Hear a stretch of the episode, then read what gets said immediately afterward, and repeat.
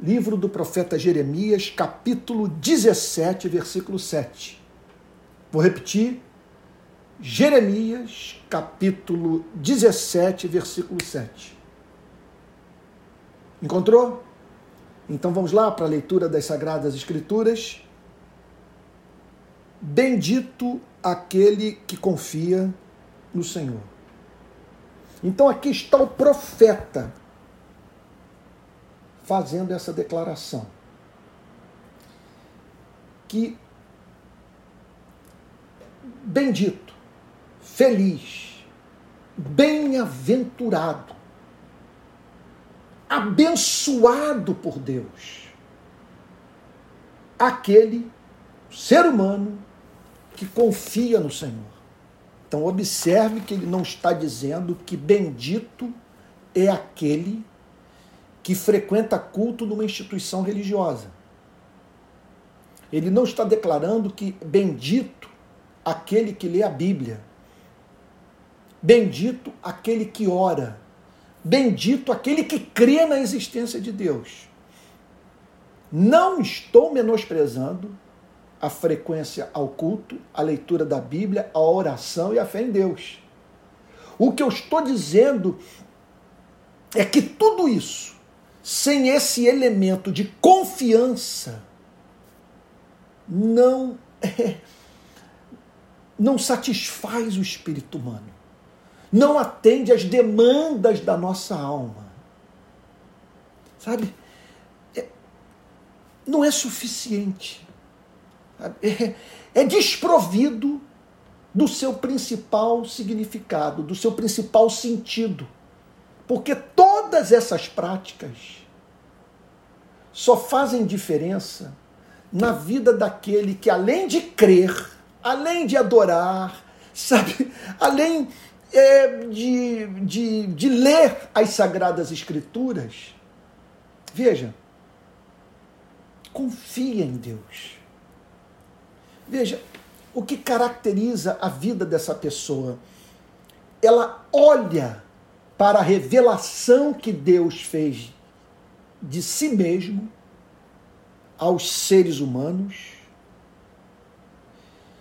e é levada a declarar que, em razão desse Deus ser quem ele é, faz todo sentido confiar no seu amor, na sua misericórdia, nas suas promessas. O que Jeremias está dizendo, portanto, é que bendito é aquele que confia no Senhor. Aquele, portanto, que olhou para o Criador e chegou à seguinte conclusão: duvidar da sua promessa do seu caráter, é, do seu interesse pela vida dos seres humanos é injustificável. E em conexão a isso, viver ansioso significa pôr em dúvida o caráter de Deus. Então, bendito é aquele que, além de estar certo da existência objetiva de Deus,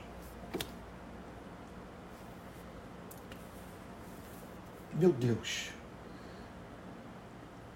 confia no cuidado divino.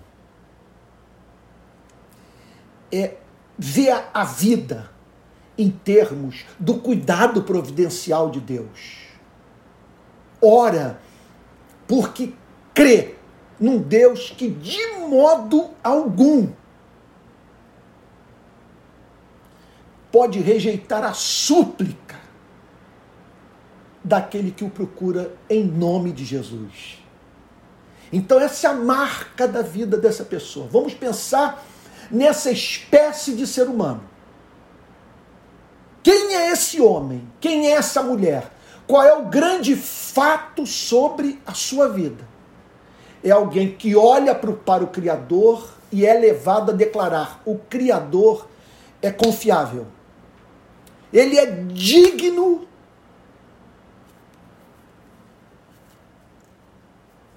da minha esperança, da minha fé. Em razão dele ser quem ele é, eu estou certo de que me encontro sob os seus cuidados. Então, essa pessoa confia no Senhor. Ela confia em que espécie de Deus? Ela confia num Deus que se revelou a ela, num Deus que tem nome, num Deus que tem identidade. Ela confia num Deus que é todo-poderoso, mas também confia num Deus que é amoroso. Ela confia certamente num Deus que é amoroso, mas, mas também confia num Deus que é capaz de amar os que não são dignos do seu amor. Portanto, ela confia num Deus gracioso. Ela confia em Deus, porque ela está certa que a misericórdia de Deus é motivo suficiente para que ela se aproxime do Criador na certeza de que não será lançada fora. Você está entendendo o ponto? Eu estou dando um monte de volta e até mesmo sendo repetitivo, porque eu quero frisar esse ponto, que o, o texto declara que é bendito aquele que confia no Senhor. Quer dizer, que não espera decepção na sua relação com Deus. Aquele que está certo de que Deus jamais é, o frustrará ou lhe dará motivo para apresentar uma reclamação justa. Então, bendito aquele que, de posse da revelação, foi levado a dizer: alguém no cosmos é, no qual eu posso depositar todas as minhas expectativas, a minha esperança, é o meu anelo por proteção. Então, bendito é aquele que confia no Senhor. Jeremias acrescenta essa declaração do verso, do verso 7, uma outra nota, e cuja esperança é o Senhor. Ele confia, ele, quer dizer, a grande verdade sobre sua vida, a grande certeza da sua existência é que o Criador é confiável. O Criador não é incerto. O Criador não é caprichoso. Quer dizer, o Criador é digno da confiança dos seus filhos. E por isso, em razão dessa confiança, essa pessoa tem esperança. Ela olha para o futuro com doce expectativa. Ela não sabe de antemão tudo aquilo que aguarda. Certamente passará por provas, por decepções, por traições.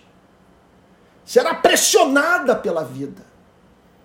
Em não poucos momentos ela será encontrada chorando. Contudo, o que Jeremias declara nessa passagem é que, pelo fato dessa pessoa conhecer a Deus, veja, não é pelo fato dela crer na existência de Deus, pelo fato dela confiar no Senhor, ela ter o Senhor como leal, como verdadeiro, como fiel, ela tem esperança. Ela sabe que o Senhor a livrará de toda obra maligna. Ela não sabe o que aguarda é, é, é, é concretamente, factualmente, vamos assim dizer. Contudo, ela está absolutamente certa do fato de que o Senhor a livrará de toda obra maligna, como diz o apóstolo Paulo, de toda obra que não tem propósito, de toda dor da qual não se pode extrair benefício algum. O Senhor a livrará sabe, da. É, é, o Senhor a livrará da tribulação que o ser humano não é capaz de suportar. Ela tem esperança de que todas as coisas haverão de contribuir para o seu bem.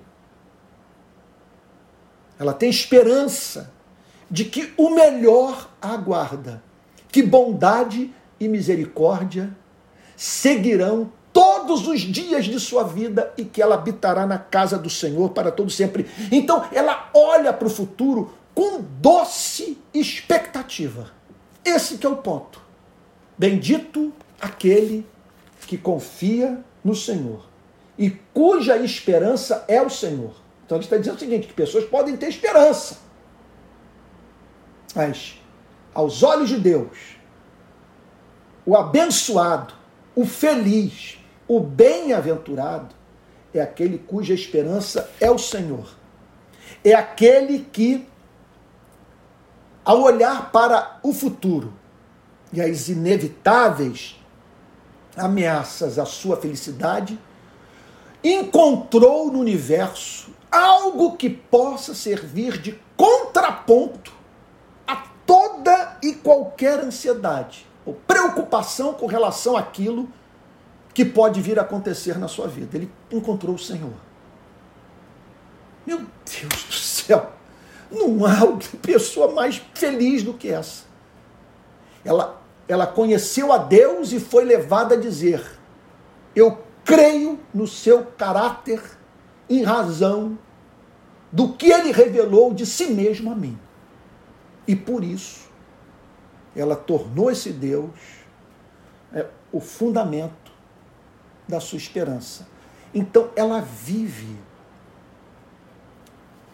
vamos assim dizer, é, é, é movida por uma mentalidade profundamente positiva, mas veja só, uma, uma, mas veja, é uma atitude de alma positiva alicerçada na mais profunda realidade.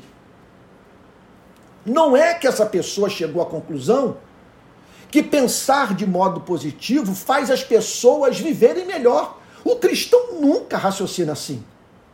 O cristão quer um fundamento para a crença. Então essa pessoa, ela ela nutre boas expectativas em relação ao futuro, porque ela conheceu o Senhor. E aí, no verso 8, Jeremias descreve é, as consequências, as consequências é, práticas para a vida daquele que passou, a partir de um ponto da sua existência, a confiar no caráter de Deus e fazer do caráter de Deus o fundamento da sua esperança. Como que essa pessoa vive? Verso 8. É, o que Jeremias faz é o seguinte: Olha, deixe-me encontrar uma metáfora uma ilustração, algo na natureza que sirva como referência para o estado de alma desse homem, dessa mulher que confia no Senhor e que fez do Senhor o fundamento da sua esperança.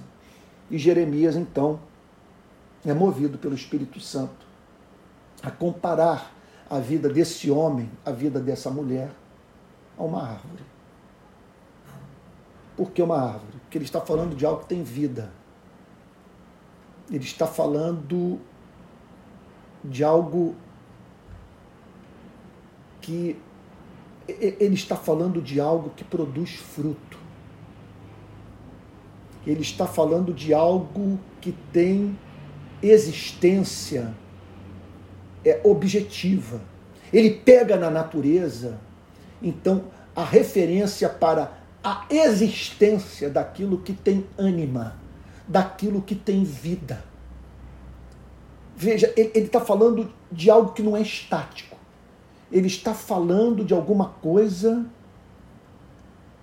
que, que responde é a ação da providência divina em sua vida. Eu espero que eu esteja sendo claro. Vamos lá então.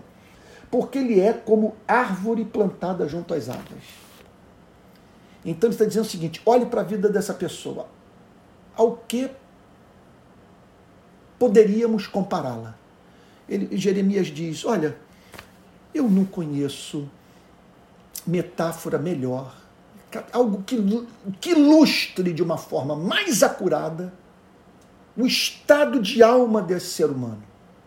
Ele é como árvore plantada junto às águas. Então, ele é como árvore.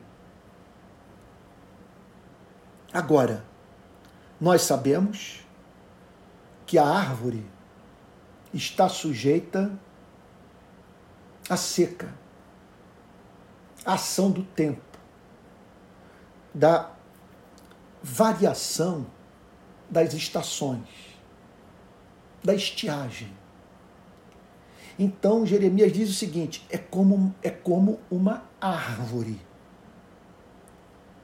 Então, é a sua vida pode ser comparada a algo que não tem existência autônoma.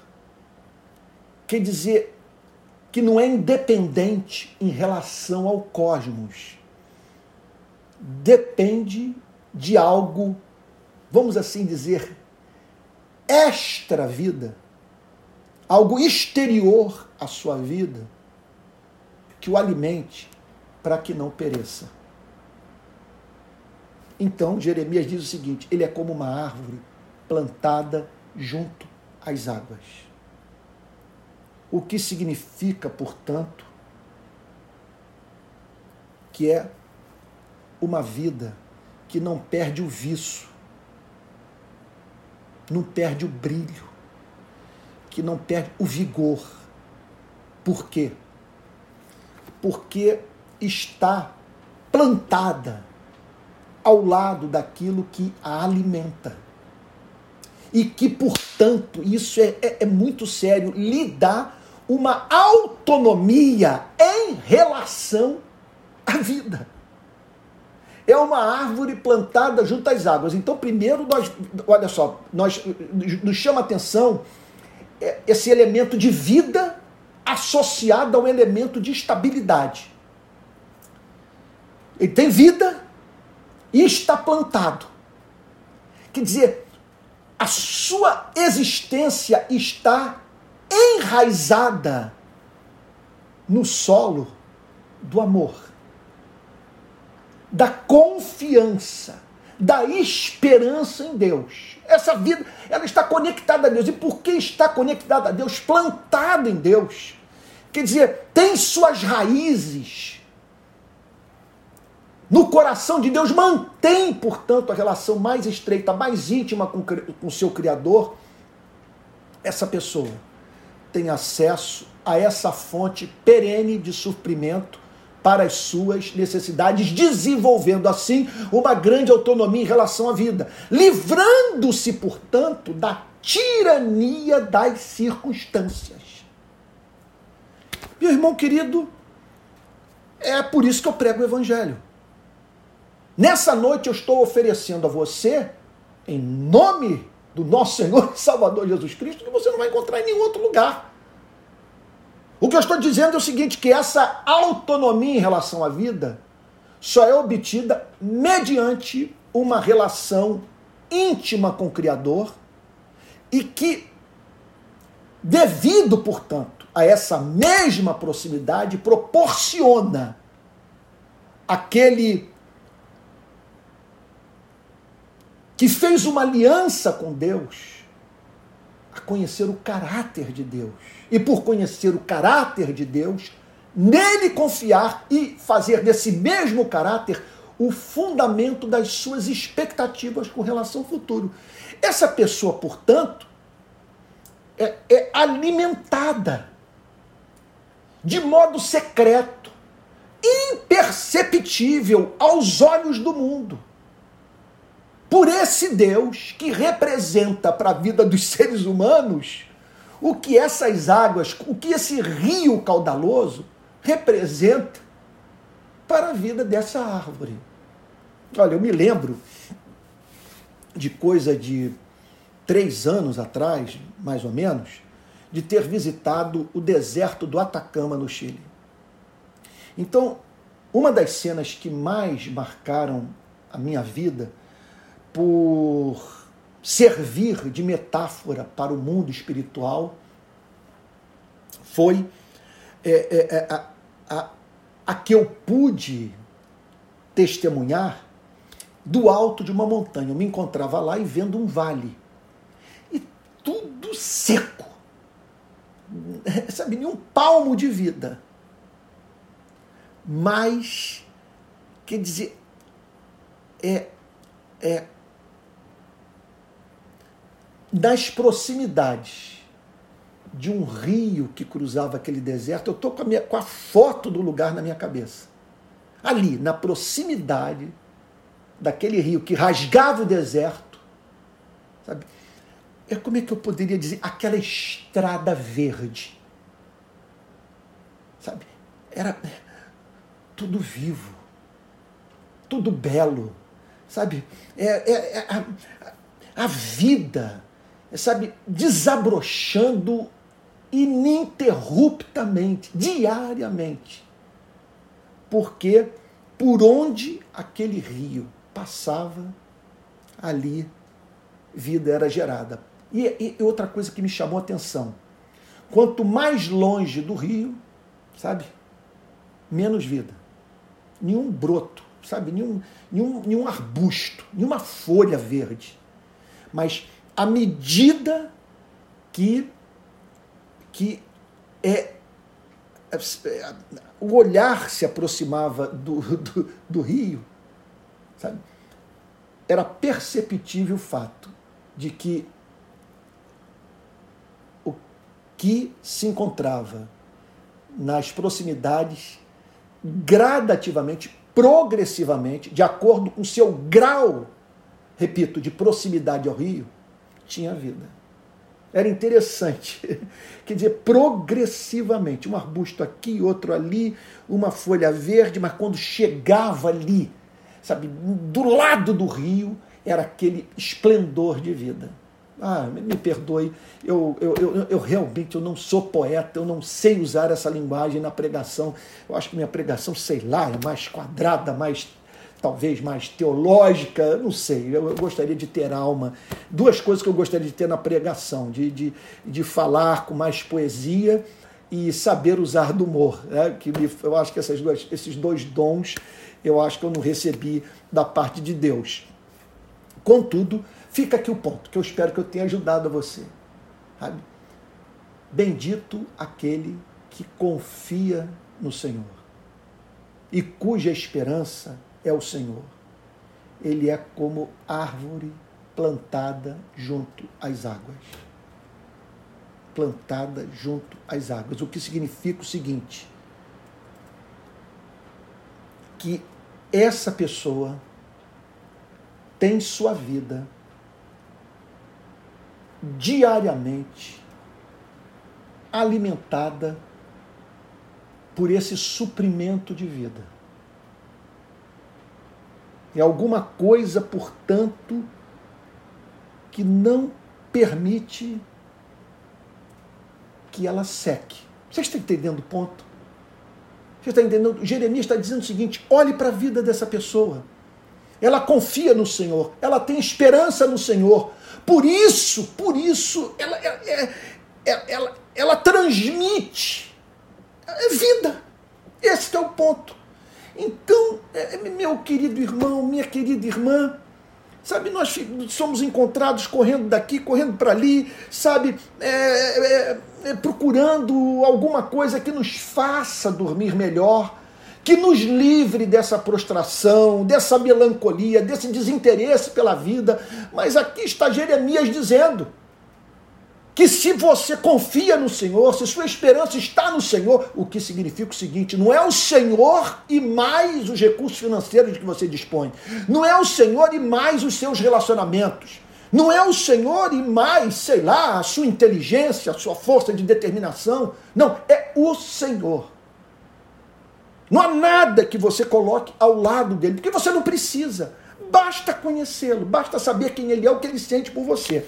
E aí então Jeremias prossegue dizendo: Ele é como árvore plantada junto às águas, que estende as suas raízes para o ribeiro. Então, o, que caracteriza a vida dessa pessoa? Ela sabe da onde extrair vida. Ela, ela conheceu o mistério. Você está entendendo o ponto? Por isso que eu sou pregador. Porque eu acredito que essa é a única resposta. Não adianta, não tente correr para outro lugar. Estende as raízes para o ribeiro. Para onde você está estendendo as raízes do seu espírito? O, sabe, quer dizer, o que você. Quer dizer, você está procurando o quê? Quando não busca esse essa renovação de alma no Senhor seu Deus.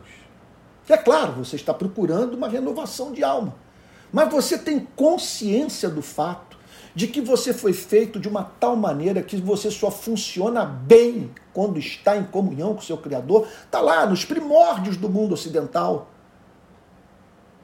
Século IV, século V, Santo Agostinho, Agostinho de Hipona, escrevendo a, a sua obra mais famosa, Pensamentos.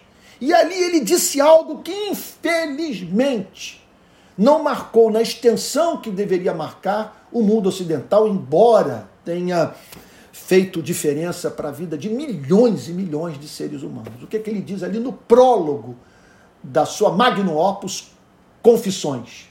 Tu nos fizeste para ti. E o nosso coração não encontra descanso enquanto não descansa em ti. E aqui está o grande profeta Jeremias dizendo: estende suas raízes para o ribeiro. Portanto, ele está falando que é da natureza da árvore, suas raízes se estenderem na direção da vida. O que ele está, portanto, dizendo é que aquele que confia no Senhor e tem sua esperança no Senhor, é ele intencionalmente busca a, a presença de Deus, a companhia de Deus, esse suprimento em Deus. Agora, de uma certa forma, de uma certa forma, o que ele está dizendo é o seguinte: que isso é natural.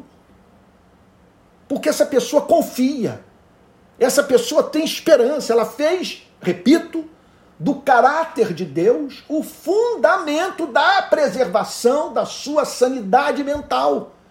Então, ao que comparar essa pessoa? Uma árvore plantada junto às águas e cujas raízes se estendem para o ribeiro.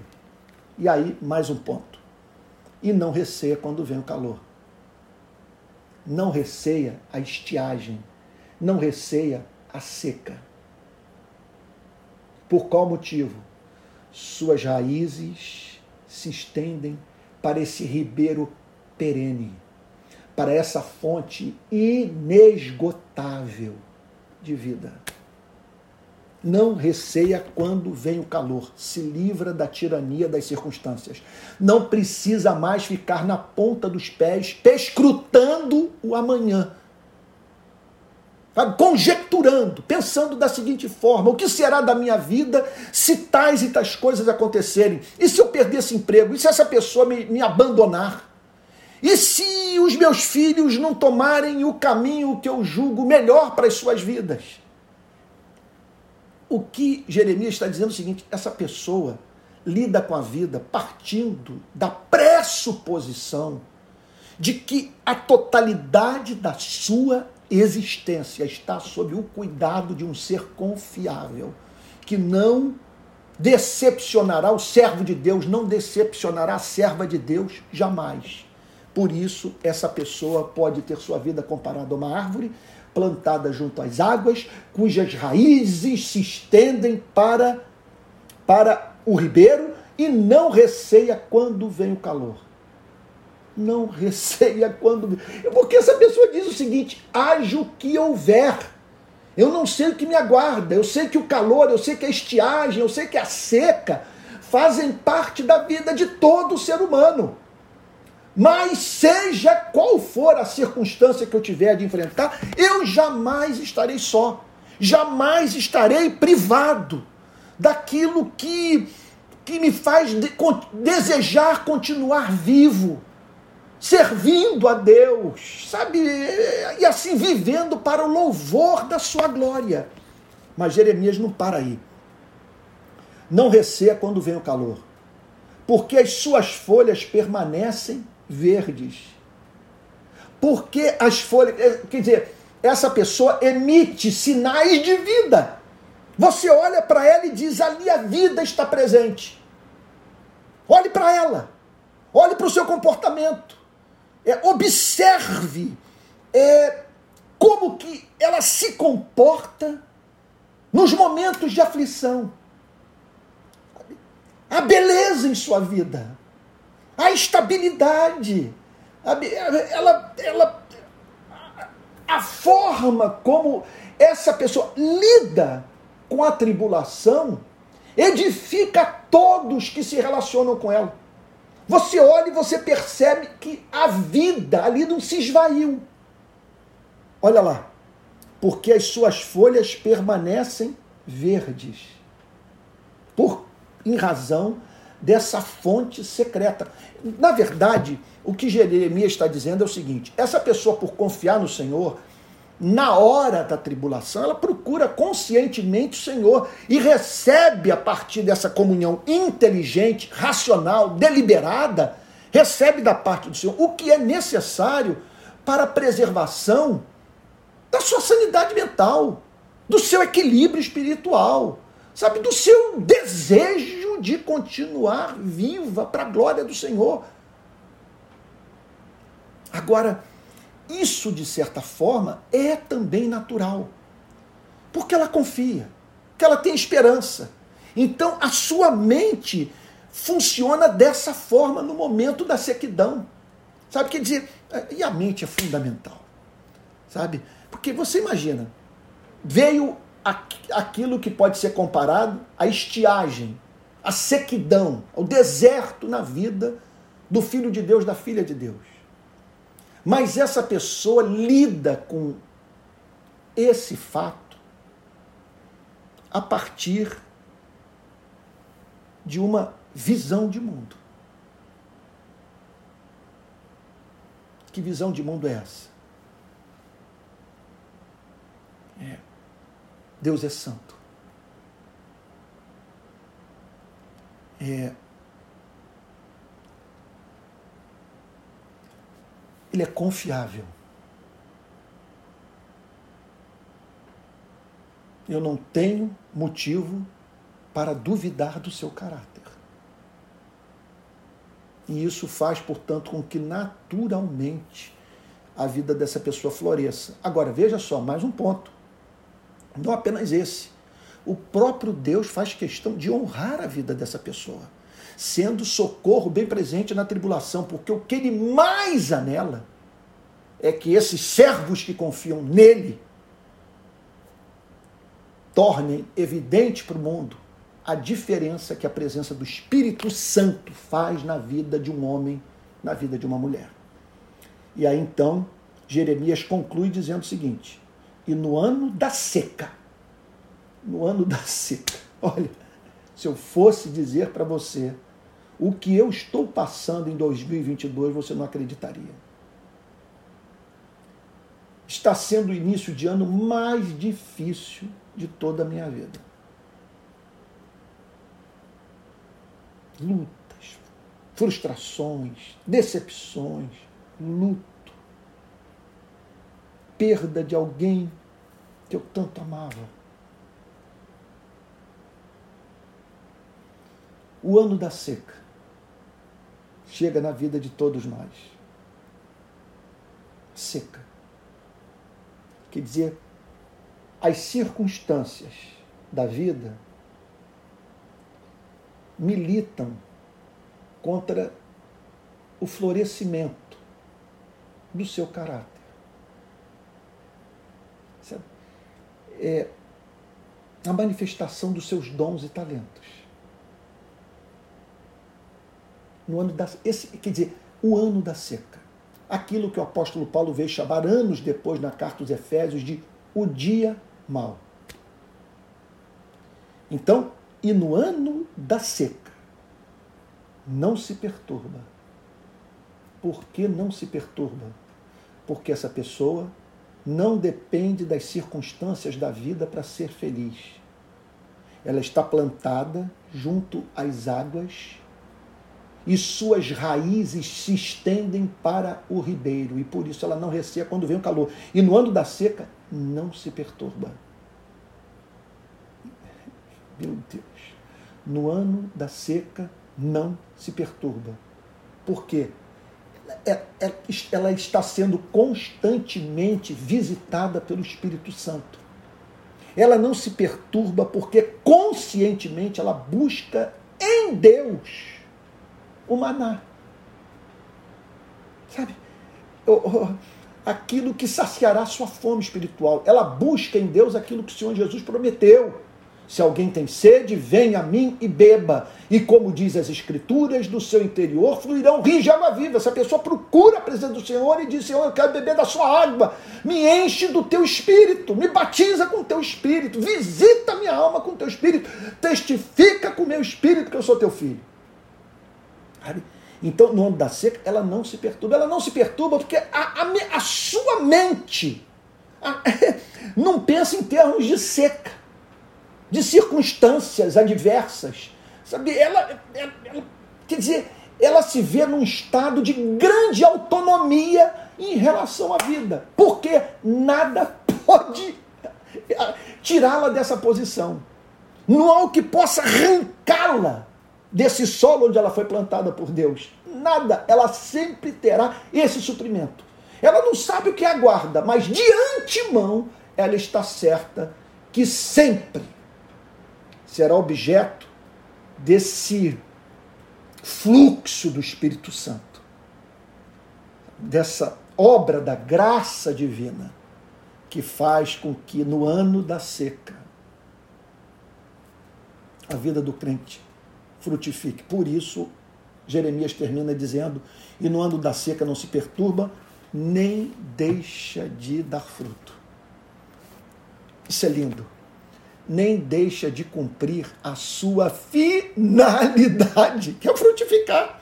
É fazer com que pessoas que se relacionam com a vida do servo de Deus, da serva de Deus, sejam abençoadas por isso. Então lá está ele, no ano da seca, sabe? Tudo morto ao seu redor, mas em razão dessa proximidade com esse manancial de águas vivas. Veja, ela não apenas tem aparência de vida, ela dá fruto. Ela dá fruto. Ou seja, faz diferença. Sabe? Ela, é, ela ou seja, é, quem mantiver contato com ela vai ser alimentado. Sabe? É, é isso que, que eu posso dizer mais? No ano da seca, não deixa de dar fruto. Qual é o apelo que eu tenho a fazer a você nessa noite? Amigo, entregue sua vida a Jesus. O que você está esperando? Olha, deixa eu fazer uma pergunta.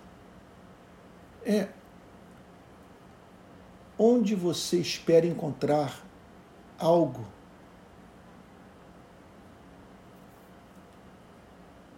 que possa ser comparado a essa fonte de água viva, que alimenta secretamente o espírito dos que conhecem a Deus. Talvez você crê em Deus, mas a questão não é essa. Os cristãos não estão preocupados em levar as pessoas a acreditarem em Deus. O que os cristãos querem é que os seres humanos confiem em Deus. Conheçam o caráter de Deus e, ao conhecerem o caráter de Deus, passem a confiar em Deus. Quais são os motivos da sua dúvida? Se você, é, nesse momento, não tem esperança com relação ao futuro, é, eu pergunto: a quem você está ouvindo? é quem lhe disse que você tem motivo para viver sem esperança? Sua dúvida é razoável?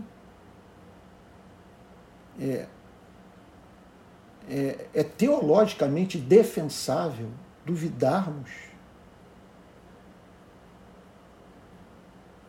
do caráter de Deus? Que você confie no Senhor, espere no Senhor e que Deus lhe conceda graça pelo Espírito Santo para que seus olhos sejam abertos para o fato de que não há ninguém no universo mais leal a você do que aquele com quem você entrou numa relação pactual, com quem você fez uma aliança. Aquele a quem você entregou seu coração. Vamos orar? Pai Santo, em nome de Jesus,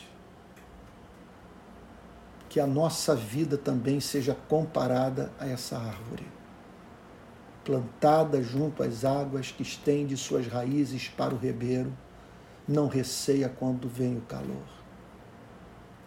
Mas a sua folha fica verde. No ano da seca, não se perturba e não deixa de dar fruto. Deus de toda graça, e ajuda-nos a nós que o conhecemos, a sabermos extrair dessa comunhão contigo aquilo que é capaz de nos manter vivos, apesar das circunstâncias adversas da vida, da seca, do dia mau. Faz assim, Senhor. Em nome de Jesus. Amém. Meu querido irmão, minha querida irmã, deixa eu fazer aqui dois apelos a você. O primeiro deles é o seguinte: matricule-se na escola de discípulos. Daqui a pouco, as pessoas que estão matriculadas na escola de discípulos, a partir das 8 horas, vão participar de um encontro comigo online, só elas.